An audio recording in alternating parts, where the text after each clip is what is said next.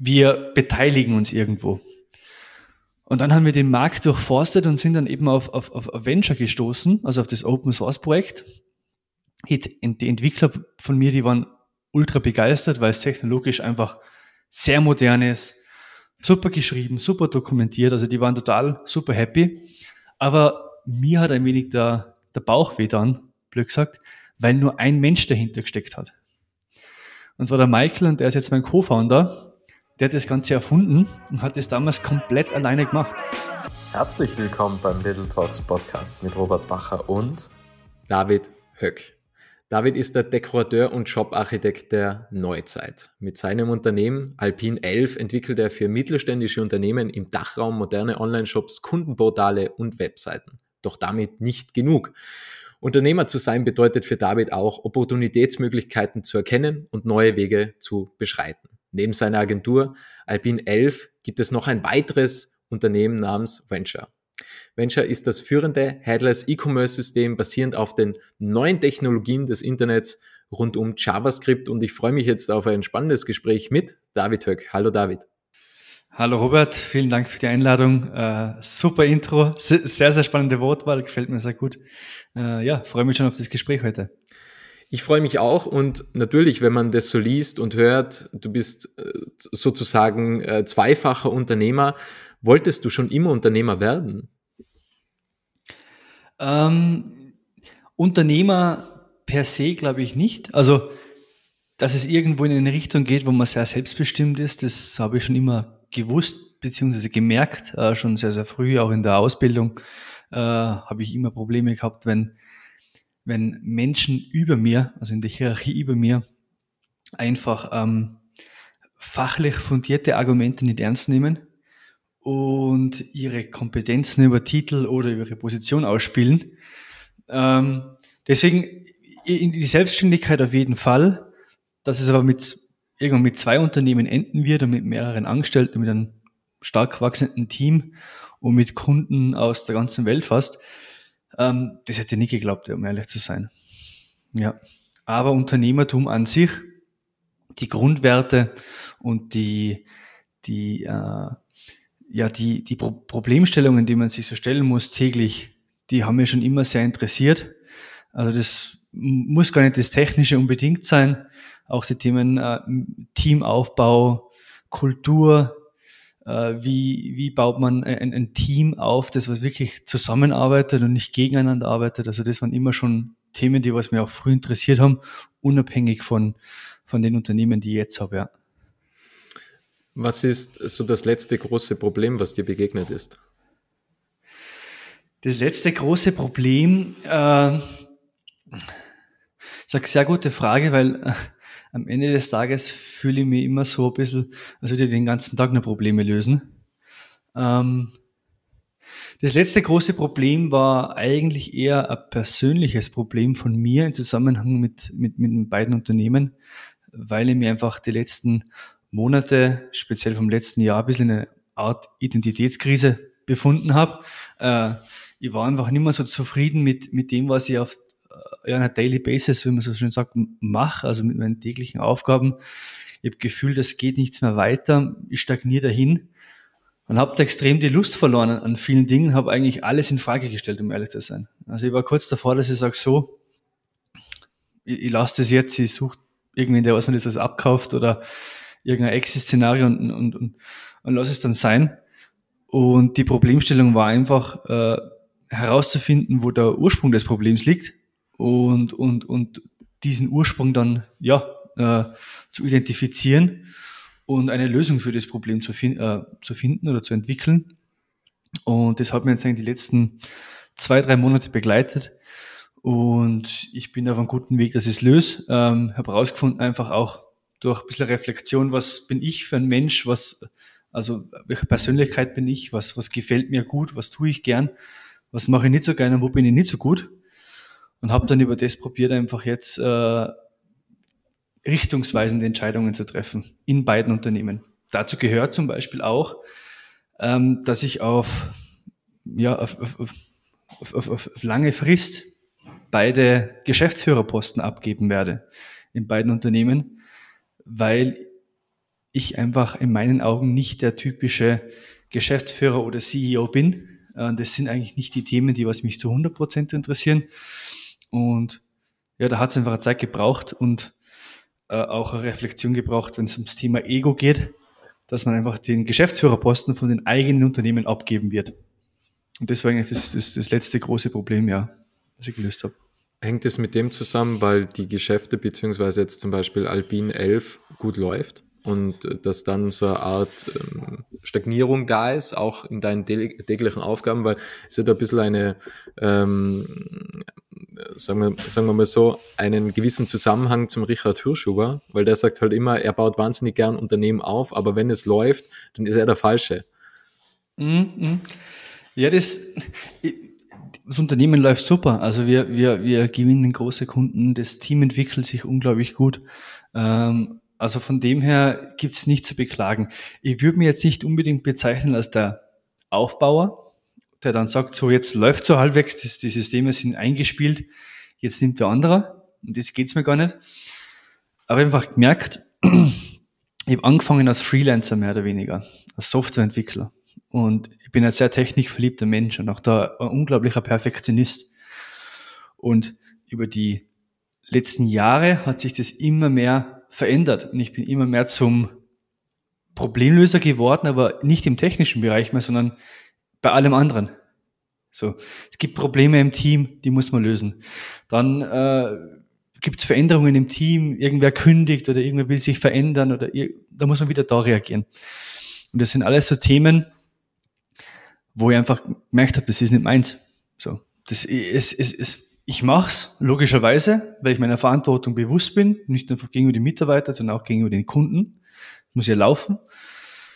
Aber das ist äh, nicht das, was mir langfristig Spaß macht. Und äh, was, was, wo ich gemerkt habe, was mir einfach unglaublich taugt, ist, mit Kunden zu sprechen oder Partnern an wirklichen Problemen zu, zu, zu arbeiten und diese mit Technologie zu lösen. Das heißt einfach für mich eigentlich so äh, äh, äh eine Mischung aus Vertrieb und Consulting und das mit den Kunden gemeinsam. Und das kann halt nicht unbedingt, das kann eigentlich der CEO-Posten gar nicht sein, weil ein CEO oder ein Geschäftsführer, der muss auch für sein Team intern erreichbar sein. Der muss äh, am, am, täglichen operativen Geschäft stark teilnehmen, teilweise auch in der Größe, wo wir jetzt noch sind. Und das andere ist eher ein bisschen so ein kreativer, der ist auch Technologie verliebt irgendwo sein, sein Ding macht.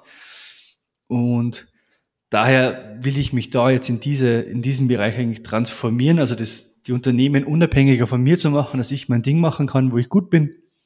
Und will aber schon dabei bleiben, also auch, wenn es wächst, ich will jetzt dann nicht irgendwann sagen, so mit bei 50 Mitarbeiter steige ich aus und, und lasse es dann, weil dann fange ich das Neue an.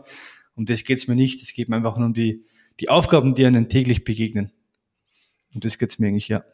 Als du als Freelancer begonnen hast und du hast gesehen, okay, das wird immer mehr und du hast dann die ersten Angestellten gehabt, wie hast du damals darüber gedacht? Also was war dann das Ziel? Weil man blickt natürlich auch immer in die Zukunft und man hat dann immer größere Visionen und immer größere Ziele. Was hast du damals gedacht? Um, um ehrlich zu sein, ich glaube, ich habe zu, zu wenig nachgedacht.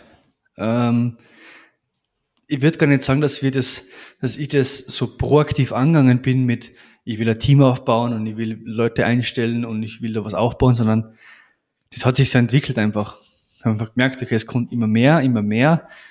Alleine schafft man es nicht, jetzt braucht man irgendwen, der was mithilft. Und so hat sich das entwickelt. Und rückblickend gesehen habe ich zu wenig nach vorn geschaut. Also mir auch zu wenig selber die kritischen Fragen gestellt, die man sich fragen, also die man sich einfach fragen muss am Ende des Tages.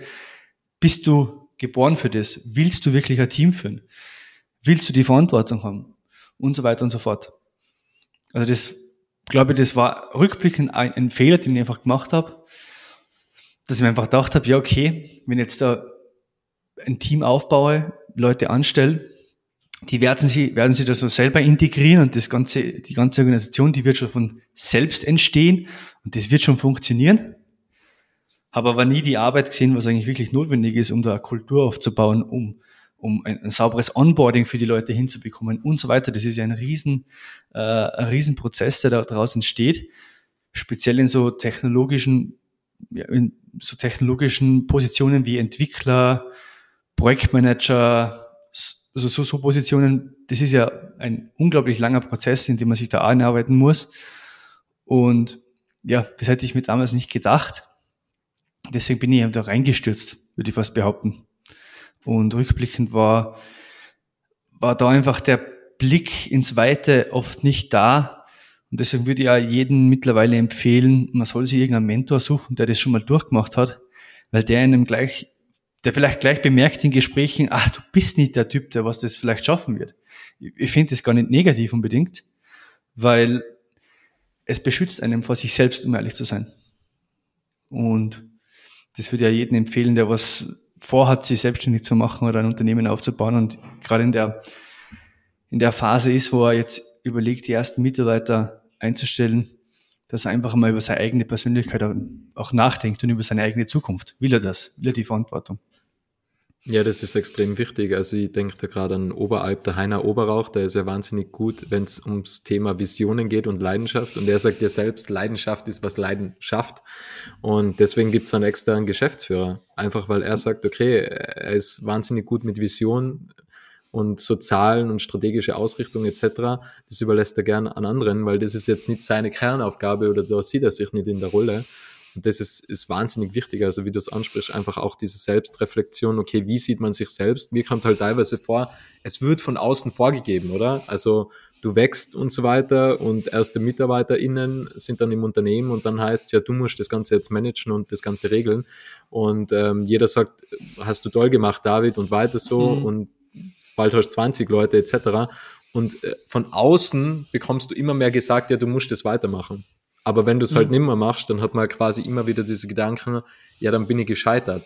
Ich glaube allerdings, dass diese Gedanken im Alter verschwinden. Also ich glaube halt eher, dass, wir sind ja beide noch relativ jung, mhm. ähm, dass halt die Gedanken, was denken andere über mich, eher noch im jungen Alter sind und mit 40 wäre das wahrscheinlich eher sogar egal. Ja, das, das, das, das ist sicher so. Also Alter bringt Reife, bringt die Weisheit in gewissen Bereichen einfach mit sich, dass man über Dinge anders denkt. Alles, äh, wir sind zwar noch jung, wie du gesagt hast, aber ich glaube, da merkt man jedes Jahr, was man auf dem Buckel hat dann irgendwo, wie man so schon sagt. Ähm, für, mich ist es, für mich ist es wichtig, ähm, dass man nicht an den Sprint denkt, sondern wie man so schon sagt, an, an einen Marathon denkt und, und da gehören Pausen dazu, da gehört ja auch äh, ein, ein Setting dazu, an den Umständen außen, wenn man zu einem Marathon läuft, dass man eine gute Vorbereitung hat, ein gutes Team, das einen supportet und im Unternehmen als Unternehmer gehört, gehören halt andere Aspekte dazu, dass man gute Partner hat, äh, einen guten Berater bei der Bank, einen guten Steuerberater, aber auch seine eigene Position richtig setzt. Und natürlich ist es ein Luxusproblem, um ehrlich zu sein, wenn man so Dinge überhaupt nachdenken kann.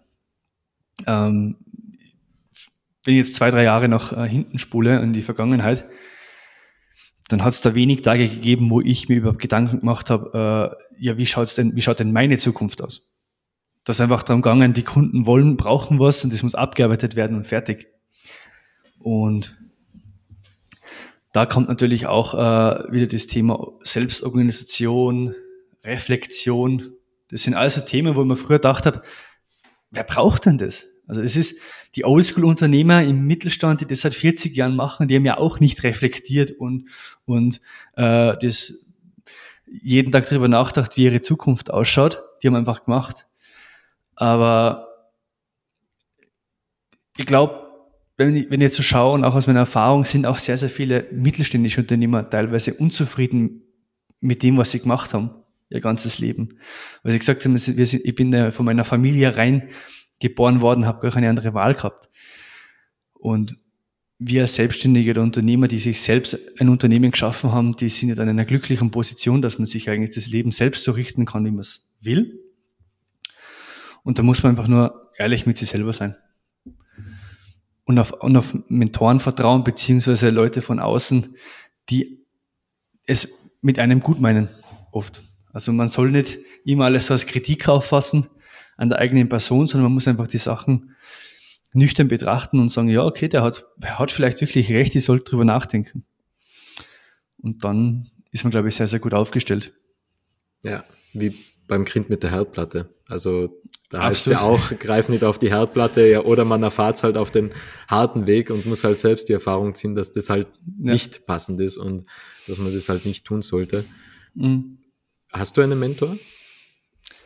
Ähm, einen wirklichen Mentor, wo man sagt, mit dem trifft man sich immer wieder oder mit dem ist man im Austausch ist, habe ich nicht. Bin aber am überlegen, ob ich sowas jetzt äh, mir suche oder äh, ob, beziehungsweise bin so unterschwellig auf der Suche nach wem, der uns einfach passt, der, die, der ähnliche Visionen hat oder ähnliche Visionen hatte, die er vielleicht nicht verwirklichen konnte selbst, aber vielleicht den anderen dabei helfen will.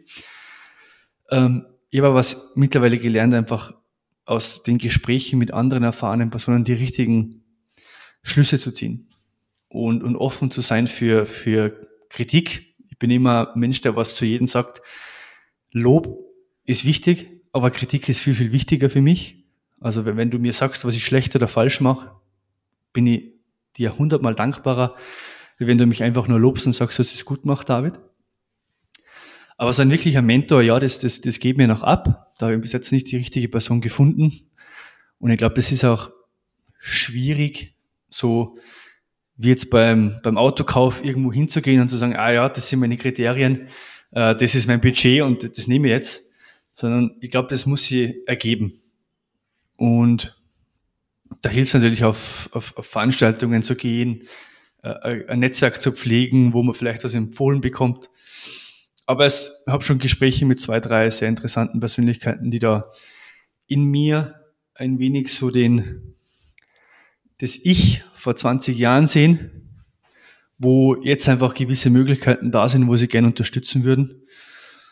Und da bin ich auf jeden Fall in Gesprächen und, und, und sehe das auch sehr wichtig für mich, da jetzt in, in, in naher Zukunft wen zu finden, ja, doch. Denkst du, dass man aktiv überhaupt suchen sollte? Also meine Erfahrung ist ja, die sind auf einmal da. das ist ja, ja. Ist ja ganz interessant. Also da, wo ich dann nicht mehr gesucht habe, da war auf einmal jemand da und hat mich so an die Hand genommen. Und das ist halt so meine Erfahrung, dass Suchen nicht immer das Beste ist, weil man sucht immer was im Außen. Und äh, zu mir hat einmal tatsächlich jemand gesagt, äh, die Person, die du suchst, bist du selbst. Mhm. Mhm. Ja, das, das, das kann ich sehr gut nachvollziehen, weil ich glaube, es ist genau das Gleiche, wie wenn man äh, Mitarbeiter sucht. Ich glaube, man denkt sich oft so, warum gibt es denn kein zweites oder drittes Ich? Ich glaube, das haben sich schon sehr viele Unternehmen gedacht. Warum gibt es das denn nicht? Warum kann ich mich selber nicht einfach klonen?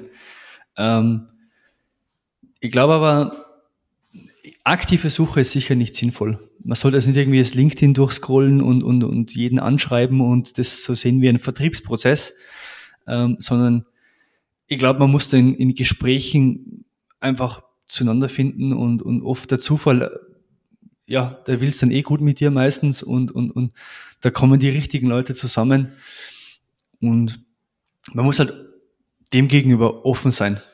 Also man muss sich, glaube ich, auch trauen, einfach mit wen dann direkt anzusprechen und zu sagen, wenn, wenn man den interessant findet, dass man den anspricht und sagt, so, willst du mein Mentor werden? Ich, ich, du bist ein super äh, Mensch, du bist sympathisch, du hast Know-how und ich glaube, wir könnten da super gemeinsam zusammenarbeiten. Willst du das werden? Ich glaube, die Hürde, die, die muss man schon selber noch schaffen und, und, und, und die Herausforderung muss man aus, aus dem Weg räumen. Aber dann, glaube ich, ergibt sich das von selbst irgendwann, ja. Absolut bin ich auch der Meinung, ja. Zu Alpine 11, was waren denn so deine größten Erfolge? Also, weil ich habe es ja vorhin angesprochen, also die Dekorateure und die, die Schaufenster, ähm, Menschen der Neuzeit, mehr oder weniger, oder Schaufensterdekorateure der Neuzeit, weil ihr schafft es ja wirklich, okay, E-Commerce zu verstehen und Webseiten zu verstehen und da auf die neuesten Technologien zurückzugreifen. Was mhm. waren jetzt deine größten Erfolge, würdest du sagen? Weil du hast auch gesagt, okay, also natürlich, ihr seid stark im Dachraum, aber ihr habt ja auch ähm, nicht nur Kunden, wenn ich richtig informiert bin im Dachraum, also ihr geht ja auch über die Grenzen hinaus. Wie fühlst du dich dabei? Also was waren so die größten Erfolge? Mm. Ich glaube, die, die, die größten Erfolge als, als für mich persönlich waren jetzt gar nicht im Zusammenhang mit, mit Kunden direkt, dass man irgendwie einen Kunden gewonnen hat, ähm, sondern eher, wie man dann sieht, wie das Team zusammenspielt und funktioniert, wenn man selber mal weg ist. Also der, der größte Erfolg in, in letzter Zeit war für mich einfach der, wo ich auf, auf Urlaub war. Das erste Mal längere Zeit, drei Wochen am Stück. Das hat es bei mir eigentlich die letzten Jahre nie gegeben. Und es ist keine einzige wirkliche äh, E-Mail von irgendwie gekommen, da funktioniert was nicht, sondern es hat alles ineinander gegriffen und die Leute haben zusammengespielt, die Kommunikation hat passt, äh, es sind die Abrechnungen sind gemacht worden und so weiter und so fort. Und das war für mich dann eigentlich der, für mich persönlich jetzt der, der größte Erfolg einfach, weil ich gesehen habe, das Ding funktioniert schon langsam ohne mich, was ja ja ultra wichtig ist. Ähm, aus der Sicht des Unternehmens glaube ich, ähm, ist für uns so ein kleiner Meilenstein gewesen, wie wir den ersten Kunden gewonnen haben, der was auch sehr, ja, der was, wo es eine große Awareness gibt einfach in die Gesellschaft. Das war damals UEFA, also das Reisebüro UEFA, wo wir den komplett, die komplette Website ähm, auf ein neues technisches Fundament gestellt haben, komplette Architektur geändert, komplett neu entwickelt mit unserem Team und mit unserem Auftraggeber gemeinsam. Und das war, glaube ich, für das Unternehmen einfach ein, ein, super Erfolg, weil wir sonst immer nur so Hidden Champions bedient haben. Mittelständler, die was fast keiner kennt, nur in der Nische, nur in der Branche. Wenn man die Namen gesagt hat, hat keiner damit was anfangen können. Das hätten Milliardenkonzerne sein können oder auch Zwei-Mann-Buden. Das hätte keiner gewusst. Und mit UEFA ist uns dann natürlich da was geglückt, was einfach, wenn man das sagen kann, ja schau, die, die Website, wo du den Urlaub bucht hast, die haben wir gebaut das ist dann was Schönes und da war das Team auch sehr stolz drauf, wenn wir das kommunizieren haben dürfen dann, ja. Ja, ja, ist ganz interessant, also was es da draußen für Unternehmen gibt. Ich denke immer an Coperdata. Also Coperdata kennt fast mhm. niemand. Die sind aber im Endeffekt riesig und der Thomas, der hat halt damals einfach eine Software gebaut, weil die, was er gesucht hat, die hat es nicht gegeben. So ein wenig wie, wie der Ferdinand Porsche, der was gesagt hat, den Sportwagen, was ich haben wollte, dann hat es auch nicht gegeben, dann habe ich mir den selbst gebaut. Und das ist ganz interessant. Ähm, was, was für Unternehmen haben dich inspiriert? Also natürlich UEFA, ja, das war so der erste große Kunde, der was wirklich eine Bedeutung hat und wirklich eine Strahlkraft hat nach außen in der Gesellschaft und natürlich auch in Kitzbühel. Also ähm, äh, weil UEFA, Eurotours und so weiter, die gehören ja alle mhm. zur Verkehrsbürogruppe und das ist ja schon ein Name, der was vielen Menschen etwas sagt. Aber mhm. welche Unternehmen haben dich noch inspiriert, mit denen du zusammengearbeitet hast? Ähm, ein Unternehmen, das was mich, was mich wirklich inspiriert, wo ich sage, das ist äh, das ist die äh, Stocker Kaminsysteme heißen die. Das entwickeln, vertreiben äh, Kaminsysteme, sind beheimatet in Kemmerten, direkt neben der Autobahn. Also ein Tiroler Unternehmen. Und was mich bei denen so fasziniert hat, ist, ähm, wenn wir in den Mittelstand gehen, dann ist es sehr oft so, dass die sind alle heillos überfordert mit Arbeit und haben darum den, den Waldblick oft nicht, was, was Digitalisierung für, für sie machen kann. Also da gibt es immer sehr ablehnende Haltung meistens in, der, in den ersten Monaten der Zusammenarbeit vom, vom gesamten Team, weil die natürlich sagen, ja, jetzt muss ich da extra nur Zeit investieren neben meinem täglichen Beruf, neben meinen, meinen täglichen Aufgaben, um dann vielleicht irgendwann einen Benefit zu haben. Und bei denen war es so, die, die haben schon einen Online-Shop äh, aufgebaut mit, einem, mit einer anderen Agentur und waren aber nicht ganz zufrieden, sind dann zu uns gewechselt und wir haben dann begonnen, einen, einen Konfigurator für Kaminsysteme zu bauen. mit dem Ziel, dass, dass 80 Prozent der Anfragen für die Techniker komplett vollständig automatisiert werden können. Und dass sich die Techniker, also die, die, die hochintelligenten äh, Personen in, in, im, im Unternehmen einfach auf, auf die großen Projekte konzentrieren können. Und wie wir das Projekt dann gestartet haben, hat mich einfach das am meisten begeistert, wie, wie, wie stark der, der Geschäftsführer an, an das Digitale glaubt, wie er auch weiß, dass das funktioniert und wie strukturiert das ganze Unternehmen ist. Wir haben da ein, eine Präsentation zur Verfügung gestellt bekommen, 20 Seiten, glaube ich, mit, die die Struktur der Artikelnummern erklärt. Sowas habe ich noch nie gesehen davor im Mittelstand. Das, das, das hat in anderen Unternehmen sind wir reingegangen, da hat die Hälfte nicht gewusst eigentlich, was die Artikelnummern auf sich haben, wo gewisses, wo gewisse Informationen liegen. Ja, die liegen irgendwo am Server, aber wo liegen sie denn? Also die, die Struktur und die Konsequenz, wie da gewisse Dinge ausgeführt worden sind, haben mich einfach begeistert.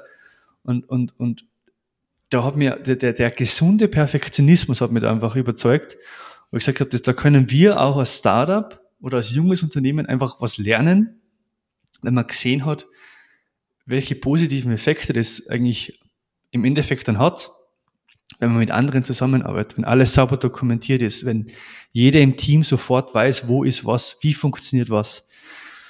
Und das war eigentlich, was mich in letzter Zeit unglaublich begeistert hat. Und dass es dann ein Tiroler Unternehmen schafft, ähm, hat mich umso mehr gefreut, um ehrlich zu sein. Wie alt war denn der Geschäftsführer? Boah, das hast mir jetzt so schnell gefragt. Ähm, vielleicht wird es der Krieger hören, deswegen sage ich jetzt, dass er ausschaut wie Mitte 30. Aber ich würde jetzt äh, zwischen, zwischen 40 und, und, und 50 schätzen, so irgendwo. In dem, um den Dreh wird er irgendwo liegen. Ähm, also er ist nicht, er ist nicht 25 und, und ist mit dem aufgewachsen. Aber ich glaube, er hat einfach sehr, sehr früh erkannt, welche, welche unglaublichen Vorteile das bieten kann.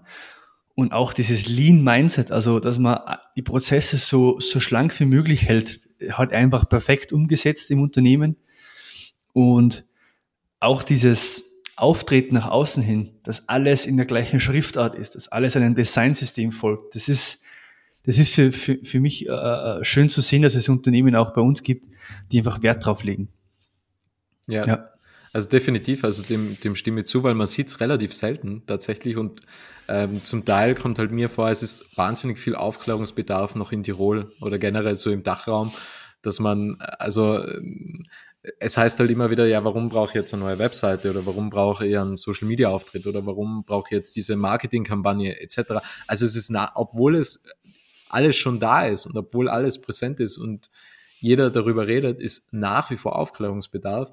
Und das habe ich halt nie verstanden, warum halt da schon eine gewisse Verweigerung ist ähm, gegenüber einfach einer Neugestaltung beziehungsweise eine Verweigerung gegenüber einem Veränderungsprozess. Ja, also im Endeffekt hier äh, Fotos sind ja wie eine neue Fassade beispielsweise. Also Webseite ist auch wie eine neue Fassade. Wenn deine Fassade beim Haus alt aussieht oder die Farbe nicht mehr passt etc., dann wirst du auch neu streichen oder neue Fassade machen lassen. Und im Endeffekt ist ja auch so bei Webseiten und so weiter. Aber trotzdem weigern sich viele dagegen. Mhm. Ich will sogar einen Schritt weitergehen und sagen, dass einfach die, die Webseite oder alles, was irgendwie digital kommuniziert wird, dass das eigentlich das, das Werkzeug der Neuzeit ist. Also das, das, das Werkzeug, das man jetzt in dem Jahrhundert bzw. Jahrtausend eigentlich äh, am, am besten einsetzen muss. Wer das schafft, wird äh, äh, gewinnen. Und eine Webseite an sich ist ja nur äh, ein Marketinginstrument für die meisten. Da schreiben sie irgendwelche Texte drauf, äh, und inszenieren sich. Aber sobald man begreift, wie sich seine, wie sich die eigenen Kunden bewegen und welche Touchpoints das es gibt mit dem eigenen Unternehmen und wie oft die Webseite da im Spiel ist, dann wird auch einem die Bedeutung einfach klar. Und wenn man dann die Webseite nicht nur als Visitenkarte sieht, sondern wirklich als, als Instrument für den Vertrieb und fürs Marketing, dann kann man einfach viele, viele positive Effekte draus ziehen. Äh, ich glaube, ich kenne wenige Vertriebsabteilungen in, in, in Firmen, die nicht überlastet sind.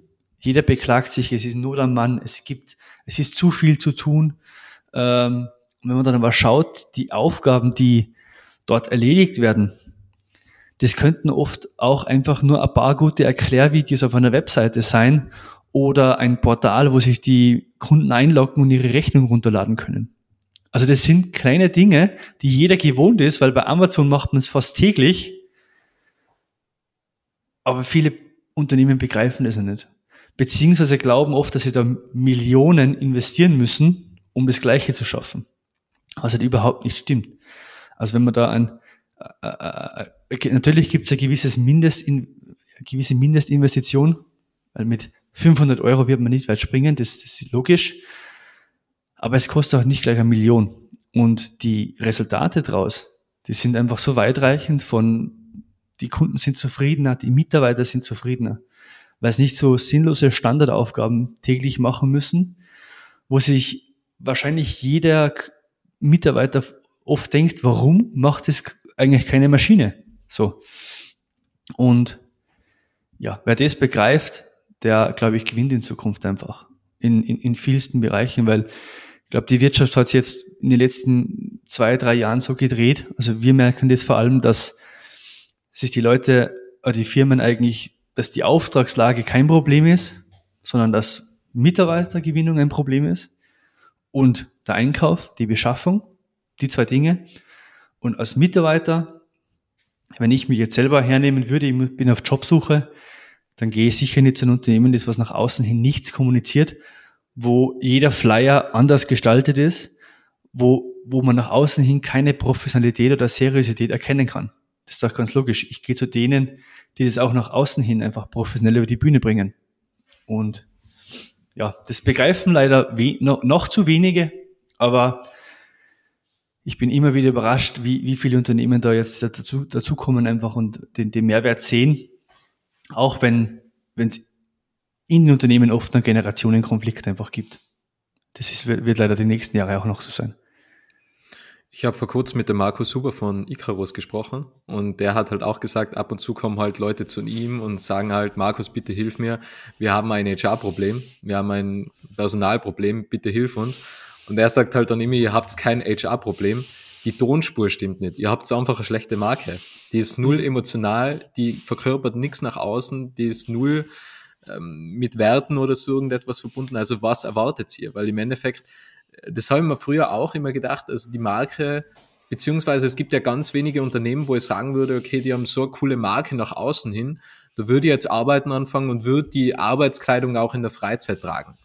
Und mhm. da gibt's ja ganz, ganz wenige Unternehmen, die was das schaffen, die haben natürlich gewonnen, weil die haben ja einen Fanfaktor erzeugt bei den MitarbeiterInnen und noch besser geht's nicht.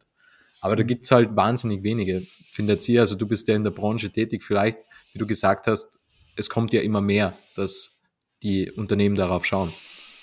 Ja, also natürlich sind die meisten jetzt nicht so dass sie äh, hergehen und von heute auf morgen alles umwerfen wollen, was, äh, was die letzten 30 Jahre funktioniert hat. So sind sie auch nicht. Also da muss man jetzt schon ehrlich sein, das geht auch, das ist auch, soll nicht das Ziel sein. Also man kann nicht von heute auf morgen Unternehmen äh, von äh, total konservativ und, und altbacken zu hippen Startup umbauen. Das geht ja gar nicht.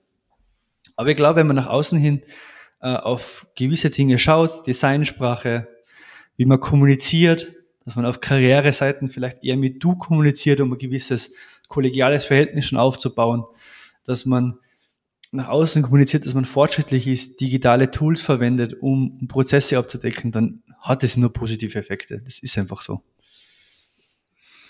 Zu deinem zweiten Unternehmen, wie ist eigentlich da die Idee entstanden? Also wie ich in der Anmoderation erwähnt habe, Unternehmertum beziehungsweise Unternehmer zu sein bedeutet einfach Opportunitätsmöglichkeiten zu erkennen und neue Wege auch zu beschreiten. Dementsprechend, wie ist da der Gedanke hochgekommen? Also wann war so die erste Idee da, dass ein neues Unternehmen entstehen könnte? Mhm. Da, da muss ich ehrlicherweise sagen, dass das Unternehmen an sich ist zwar mit mir gegründet worden, aber das Produkt an sich gibt es schon seit vier Jahren. Ähm, das Ganze, wie du schon gesagt hast in der Einleitung, ist ein Open Source E-Commerce System. Open Source, wenn vielleicht die Hörer jetzt nicht alle wissen, was das ist, das ist einfach ein Code. Das, das System ist frei zugänglich, zugänglich im Internet. Jeder Entwickler, jeder Mensch der Welt kann sich den runterladen und selbst verwenden. Muss nichts zahlen. Das ist Open Source. Das ist aber auch sehr, sehr verbreitet in, in unserer äh, Entwicklerwelt. Da es ein E-Commerce-System ist und wir mit Alpine 11 E-Commerce-Plattformen bauen, beginnen wir die ja nie komplett bei Null, sondern wir verwenden ein fertiges System und bauen darauf unsere, unsere Plattformen auf. Beispiele dafür wären, wo wir vorher zusammengearbeitet haben, das wäre Pimcore oder Shopware oder andere Systeme. Und bei vielen hat man halt eine Entwicklung gesehen, die sie die letzten Jahre durchgemacht haben, dass sie immer kommerzieller geworden sind. Die Investoren wollen immer mehr Geld sehen. Das heißt, sie verändern die Preise, erhöhen jährlich die Preise. Und natürlich, wenn ich jetzt an Kunden von mir, mittelständischen Geschäftsführer, mit denen ich meistens ein sehr gutes Verhältnis pflege, etwas empfehle und aber selber das nicht in der Hand habe zum Großteil, wie sich die Preise entwickeln werden, dann werde ich irgendwann in ein Problem kommen. Weil der wird dann zu mir hergehen und sagen, David, du hast mir das vor drei, vier Jahren empfohlen, da hat es noch 20.000 im Jahr gekostet, jetzt zahle ich 100.000. Warum hast du das mir empfohlen? Ich komme von dem System nicht mehr weg. So. Und dieses Problem, diesem Problem war ihm einfach bewusst, dass das wahrscheinlich irgendwann kommen wird und habe so nach Alternativen gesucht mit meinem Team. Und die Alternative, was daraus entstanden ist, war einfach, wir bauen selbst ein System, wo wir die volle Kontrolle haben, wo wir wissen, wie sich das in Zukunft entwickeln wird, ob das immer kostenfrei bleibt und so weiter. Oder wir beteiligen uns irgendwo.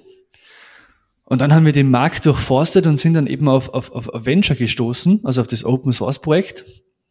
Die Entwickler von mir, die waren ultra begeistert, weil es technologisch einfach sehr modern ist, super geschrieben, super dokumentiert, also die waren total super happy. Aber mir hat ein wenig der, der Bauch weh dann, blöd gesagt, weil nur ein Mensch dahinter gesteckt hat. Und zwar der Michael und der ist jetzt mein Co-Founder der hat das Ganze erfunden und hat das damals komplett alleine gemacht. Und das weißt du selber, wenn nur ein Mensch hinter irgendwas steckt, dann ist es oft sehr schwierig, das durch irgendwelche Risk Risikoabteilungen zu bringen oder durch irgendwelche Geschäftsführungen, die natürlich genau wissen wollen, wer steckt jetzt da dahinter. Also ich kann ja nicht bei einem großen Unternehmen das empfehlen und dann sagen, ja, das ist ja ein, ein One-Man-Show im Endeffekt. Und dann habe ich da äh, meinen Head of Operations und Max äh, drauf angesetzt, weil Max ist äh, ursprünglich aus England, also ist Engländer, und Michael, mein Co-Founder, ist auch Engländer. Und wie wir das auch wissen, wenn man die gleiche Nationalität einfach hat, dann, dann ist einfach schon von Haus aus irgendwo Verbindung da. Also egal, wo ich Österreicher sehe auf der Welt, es passt von, von Anfang an die Chemie. Und habe dann gesagt, sprich mal mit dem, schau, ob er offen wäre für Kooperation und so weiter. Und zwei, drei Monate später sitzen wir dann beim Notar und haben eigentlich den, den Gesellschaftervertrag unterzeichnet und haben gesagt, okay, wir beginnen das jetzt gemeinsam. Wir schauen, dass wir das System größer machen, dass wir das wirklich aufbauen, in ein Unternehmen bringen. Und ja, bis dato war es sehr erfolgreich. Wir haben IBM als, als, als Anwender mittlerweile. Wir haben die Lufthansa als, als Anwender von unserem System. QVC ist ein riesen amerikanischer Konzern, der unser System im Einsatz hat. Und jetzt gehen wir den nächsten Schritt und, und, und holen uns mehr oder weniger frisches Kapital von außen, um den nächsten Schritt zu gehen und da wirklich auch ein richtiges Team aufzubauen und ja, das System auch weltweit einfach in einer Nische zur, zum, zum absoluten Marktführer zu machen. Wie sieht denn das äh, Geschäftsmodell aus bei Open Source? Ähm, das Geschäftsmodell ist eigentlich auf den ersten Blick sieht man keins, weil es kostenlos ist, das Ding. Ähm, deswegen sage ich eigentlich immer, wir sind eine Commercial Open Source Software in Zukunft. Und bei Commercial Open Source geht es eigentlich darum, dass man um das Kernprodukt, das ja kostenlos ist, eine Infrastruktur aufbaut. Bei einem E-Commerce-System wie uns zum Beispiel wäre jetzt das ein Partnerprogramm. Das heißt, dass wir überall auf der Welt Partneragenturen haben, die unser System einsetzen die haben dann verschiedene Partnerlevel, also Stufen, wo sie, wo sie eingestuft werden. Und je nach Stufe kostet es halt einfach zwischen 5 und 15.000 Euro im Jahr beispielsweise. Die Entwickler müssen jährlich äh, zertifiziert werden. Da muss man auch was zahlen, damit man das Zertifikat erhält und so weiter. Also die wiederum generieren zumindest einen Teil vom Umsatz. Dann gibt's ein, ein für uns das lukrativste äh, Modell, das ist der Marktplatz, wo wir Plugins und Erweiterungen und so weiter verkauft werden. Sowohl unsere eigenen als auch die von unseren Partnern wieder. Also eine Partneragentur kann zum Beispiel eine Zahlungsanbindung bauen für unser System und über unseren eigenen Marktplatz verkaufen an Kunden aus aller Welt. Und wir schneiden halt mit ein paar Prozent mit, wie man es halt vom Marktplatz so kennt. Und das dritte große, äh, der dritte große Umsatzstrom wird unser eigenes Cloud-Hosting sein. Online-Shops zu hosten ist eine ganz eigene Thematik. Speziell, wenn man in Richtung Retail geht, consumer-orientiert. Dann gibt es den Black Friday, wo ganz, ganz viel Bestellungen meistens eingehen. Und da braucht man ordentliches Hosting im Hintergrund. Und da bieten wir in Zukunft unser eigenes Venture, unsere eigene Venture Cloud an, wo diese, unsere Kunden mehr oder weniger ganz mit, mit wenigen Klicks deren Online-Shop live stellen können. Und wir können, kümmern uns um den ganzen Rest dahinter. Sprich, Skalierung, Backups, Load-Testing und so weiter und so fort. Das machen alles wir. Und verrechnen natürlich dann, wie jetzt Google Cloud oder andere, die Kosten einfach weiter. Und das ist so der, das dritte Standbein, was sich dann ergibt. Natürlich muss man ganz klar sagen, kommen dann auch noch so Enterprise Support Agreements dazu. Das heißt, dass wir einfach großen Unternehmen eine Sicherheit geben, dass wir sie über die nächsten vier oder sechs Jahre supporten mit vereinbarten Reaktionszeiten. Da geht es dann meistens um wesentlich größere Summen. Aber es sind halt einfach auch nicht Hunderte, sondern das sind dann wenige äh, große Unternehmen, die wir da einfach betreuen. Und so entsteht eigentlich das Geschäftsmodell und so kann man da Umsätze generieren. Jetzt kennst du ja beides, das Agenturgeschäft und Software as a Service. Was bevorzugst du? Es ist eine sehr, sehr, sehr gute Frage, weil die haben wir die letzten Monate sehr oft gestellt, ähm, weil ich mich oft gefragt habe, ist Dienstleistung das Richtige für mich? Und ich glaube, es hat alles seine Vor-, Vor und Nachteile. Ähm, was ich schon sagen muss, das Dienstleistungsgeschäft ist wesentlich einfacher zu starten. Man sucht sich irgendwie einen Kunden, schaut, dass man dem seine Wünsche erfüllt und fertig. Und dann sucht man den nächsten.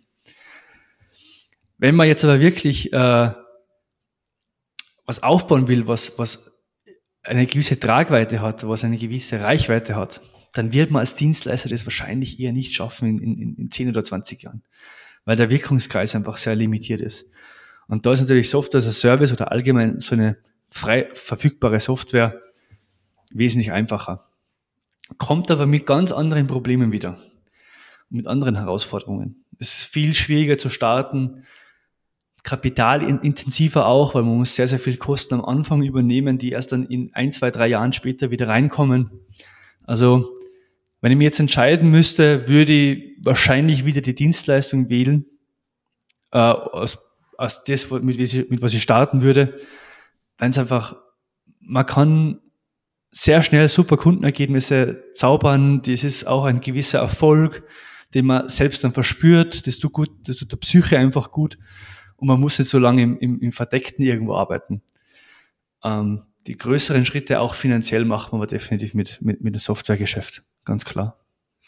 Und beim Agenturgeschäft, also du sagst, okay, es ist zwar einfach, ähm, Kunden zu gewinnen, weil man geht raus, sucht einen Kunden, sorgt für tolle Ergebnisse und dann holt man sich den nächsten Kunden. Aber so einfach ist es ja auch im Endeffekt nicht. Also man hat ja trotzdem immer den Druck, also auch jetzt mit deinem Team. Ähm, da muss ja schon Geld rein. Also du wirst ja nicht mit Walnüssen bezahlt und deine Angestellten bekommen auch keine Erdnüsse zu Weihnachten. Also von dem her, also irgendwo muss ja die Wirtschaft immer wieder funktionieren, dass halt genug Geld reinkommt, damit auch wieder Geld ausgegeben werden kann. Und das ist ja wahrscheinlich äh, größerer Druck natürlich. Bei der Software gibst du am Anfang viel Geld aus, aber im Endeffekt ist ja dann im Nachhinein einfacher, oder? Also dann fällt ja dieser Druck weg im Endeffekt. Ja, der, der, dieser einkommens- oder umsatzbezogene Druck, der fällt wahrscheinlich dann hinten raus schon eher weg. Ganz wegfallen wir ja nie, wahrscheinlich, weil man hat die letzten Monate gesehen, auch die Großen äh, sind nicht äh, immun gegen wirtschaftliche Verwerfungen, die was auf der Welt einfach passieren. Aber äh, wie du schon sagst, als Agentur muss man einfach auch schauen, dass der Umsatz reinkommt, ähm, dass man auch gute Kundenergebnisse liefert, damit man wieder neue Kunden bekommt. So. Also es ist natürlich jetzt viel, habe ich viel einfacher gesagt, wie es dann am Ende auch getan ist, das ist logisch. Ähm, aber trotzdem muss ich sagen, das Agenturgeschäft oder diese Agentur kann man sehr, sehr gut bootstrappen in ein Soft, in ein, wirklich so ein Softwareprodukt sehe ich das ganz, ganz schwierig, so das äh, Bootstrappen heutzutage, weil es gibt einfach viel Konkurrenz am Markt mittlerweile und man muss sich einfach durchsetzen und das schafft man mit Kapital. So, das ist leider so. Aber ja, Agentur und Software-Business haben eigene Herausforderungen, aber auch eigene Benefits.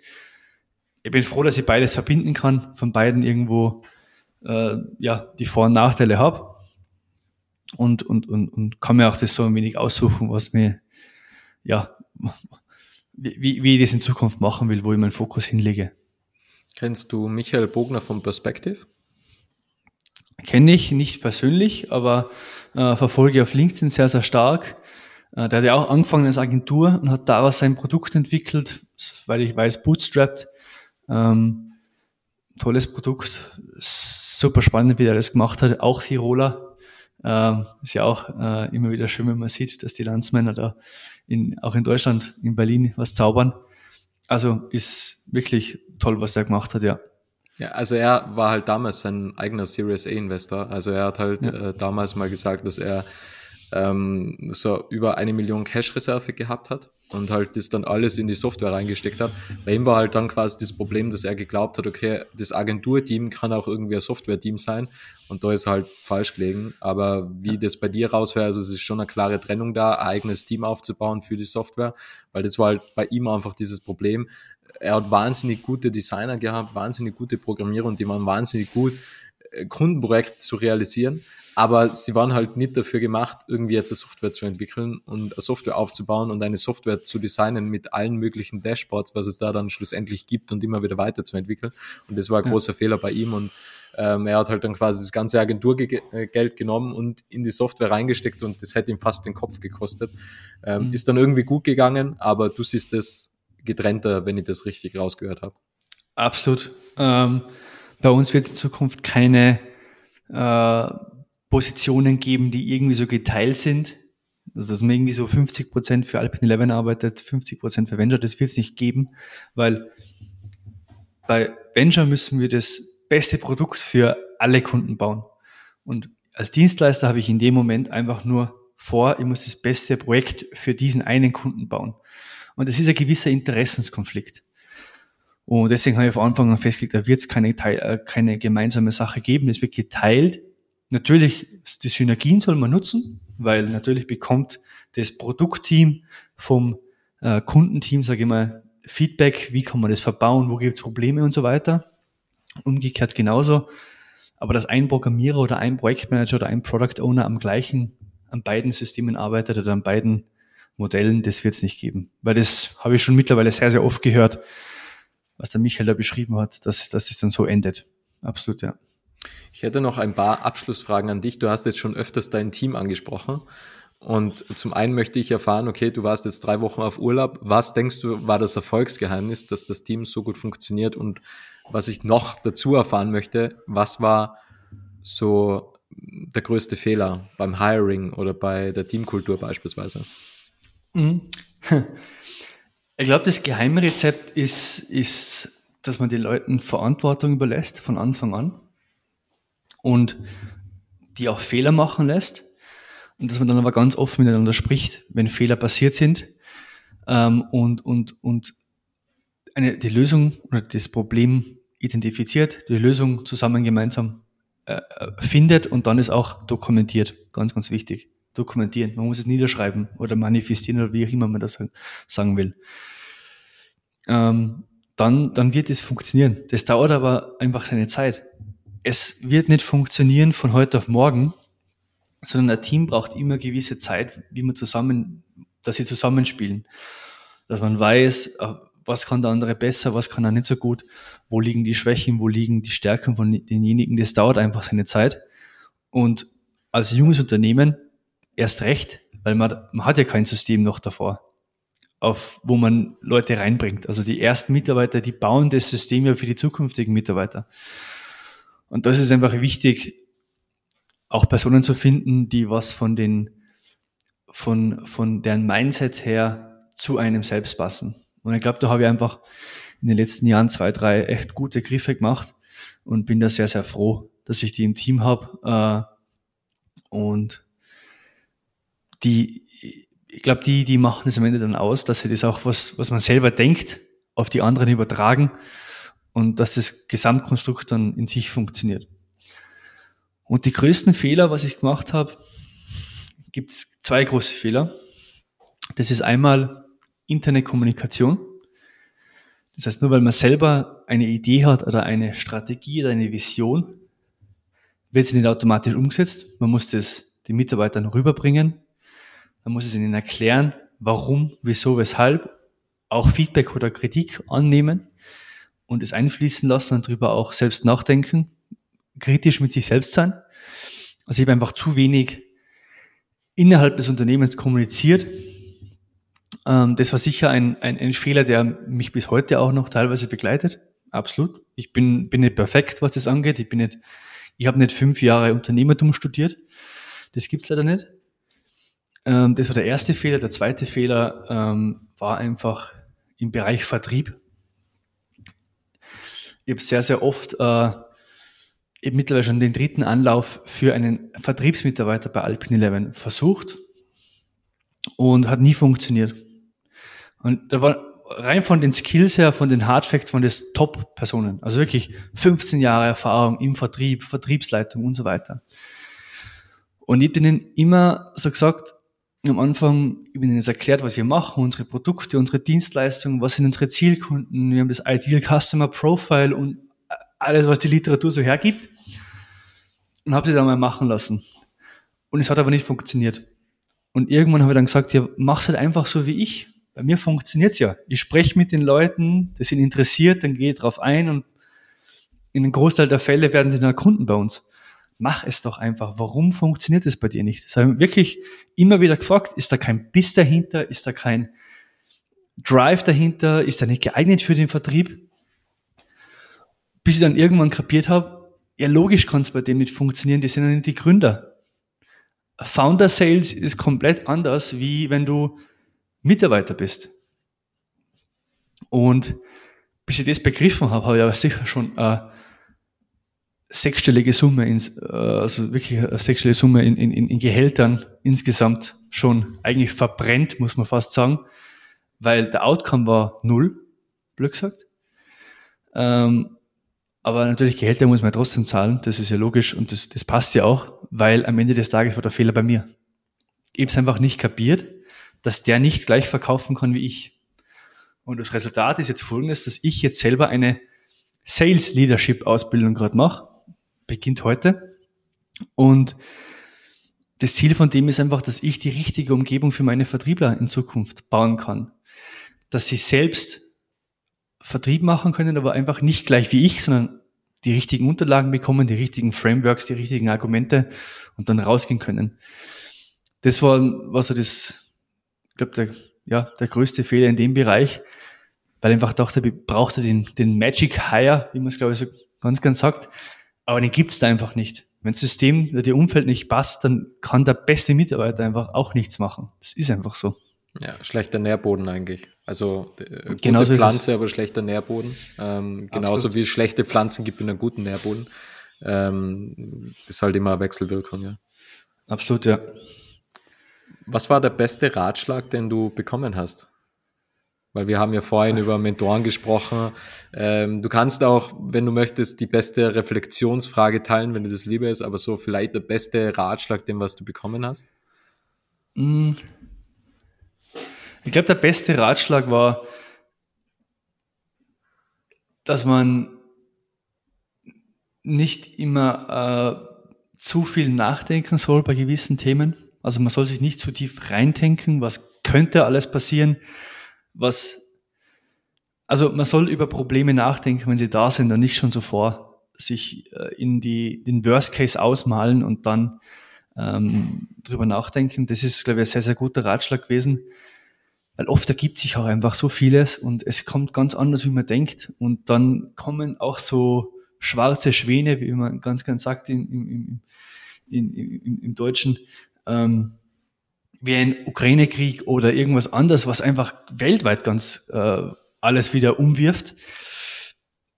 Das war, glaube ich, ein ganz guter Ratschlag, den ich bekommen habe ähm, von einem wirklich sehr erfahrenen ähm, Unternehmer, wo ich einfach gefragt habe, ja, wie hat er das damals gemacht? Also wie, wie hat sich, wie hat er in die Zukunft gedacht? Und er hat gesagt, er hat eigentlich nur eine Woche nach vorn gedacht äh, und hat sich einfach kleine Meilensteine gesteckt und hat gesagt, denk nicht so viel nach, mach einfach. Äh, es ist oft auch wichtiger, das richtige Umfeld zu haben, weil mit dem richtigen Umfeld schaffst du alles. Nur weil du ein richtiges Ziel hast, heißt nicht, dass der, dass der Weg dahin einfach so aufgeht, wie, wie du den denkst. Und die richtige, wichtigste Reflexionsfrage war einfach, glaube ich, in der letzten Zeit, was willst du machen? Also was macht dir Spaß wirklich?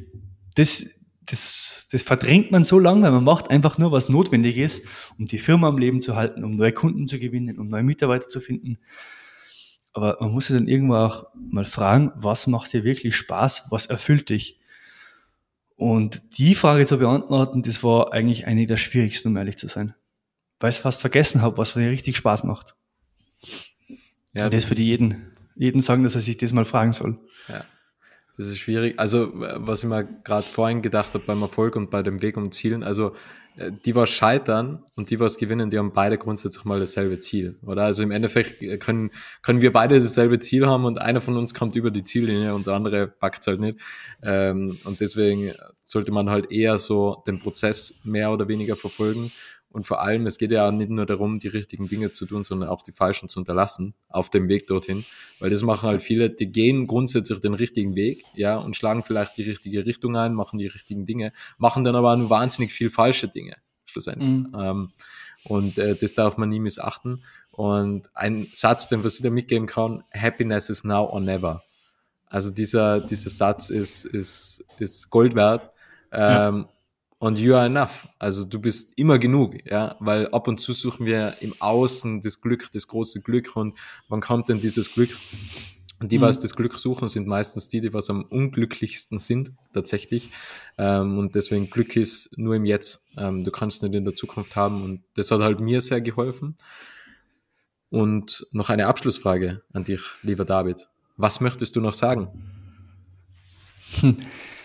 Was möchte ich noch sagen? Ich glaube, an die verschiedenen Personen, die da zuhören, ich glaube, da gibt es ganz verschiedene Gruppen, an die, die ein Unternehmen führen schon seit langer Zeit und, und, und, und äh, überlegen, äh, wie, wie kann ich dann in Zukunft Mitarbeiter gewinnen oder, oder Digitalisierung umsetzen und so weiter. Ich glaube, das Wichtigste ist einfach mal zu starten und nicht so lange nachzudenken, sondern einfach mal machen und auch externen Leuten vertrauen.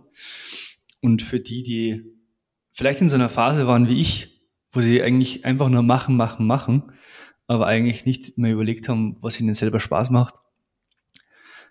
Stellt sich die Frage selbst, gibt es eine gewisse Zeit, das zu beantworten und trefft dann Entscheidungen, die ja mittelfristig zu dem hinführen, wo man hin will, ähm, weil sonst endet das ganze Abenteuer viel, viel früher, wie man denkt.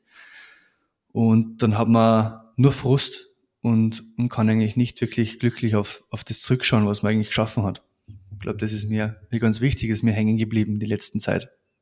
Schön. Vielen Dank, David. Vielen Dank für das tolle Gespräch, für die interessanten Insights. Viel Erfolg weiterhin, viel Erfolg auf deiner Reise mit deinen zwei Unternehmen und vielen, vielen Dank nochmals für deine Zeit und deinen wertvollen Inhalt. Sehr gerne, Robert. Hat mich sehr gefreut. Ähm, ich freue mich auf die zukünftigen Folgen von deinem Podcast. Dankeschön. Danke, danke. Es freut mich sehr, dass du das Interview bis zum Ende angehört hast und wenn du keine Folge mehr verpassen möchtest, dann abonniere jetzt Little Talks in deiner Podcast-App.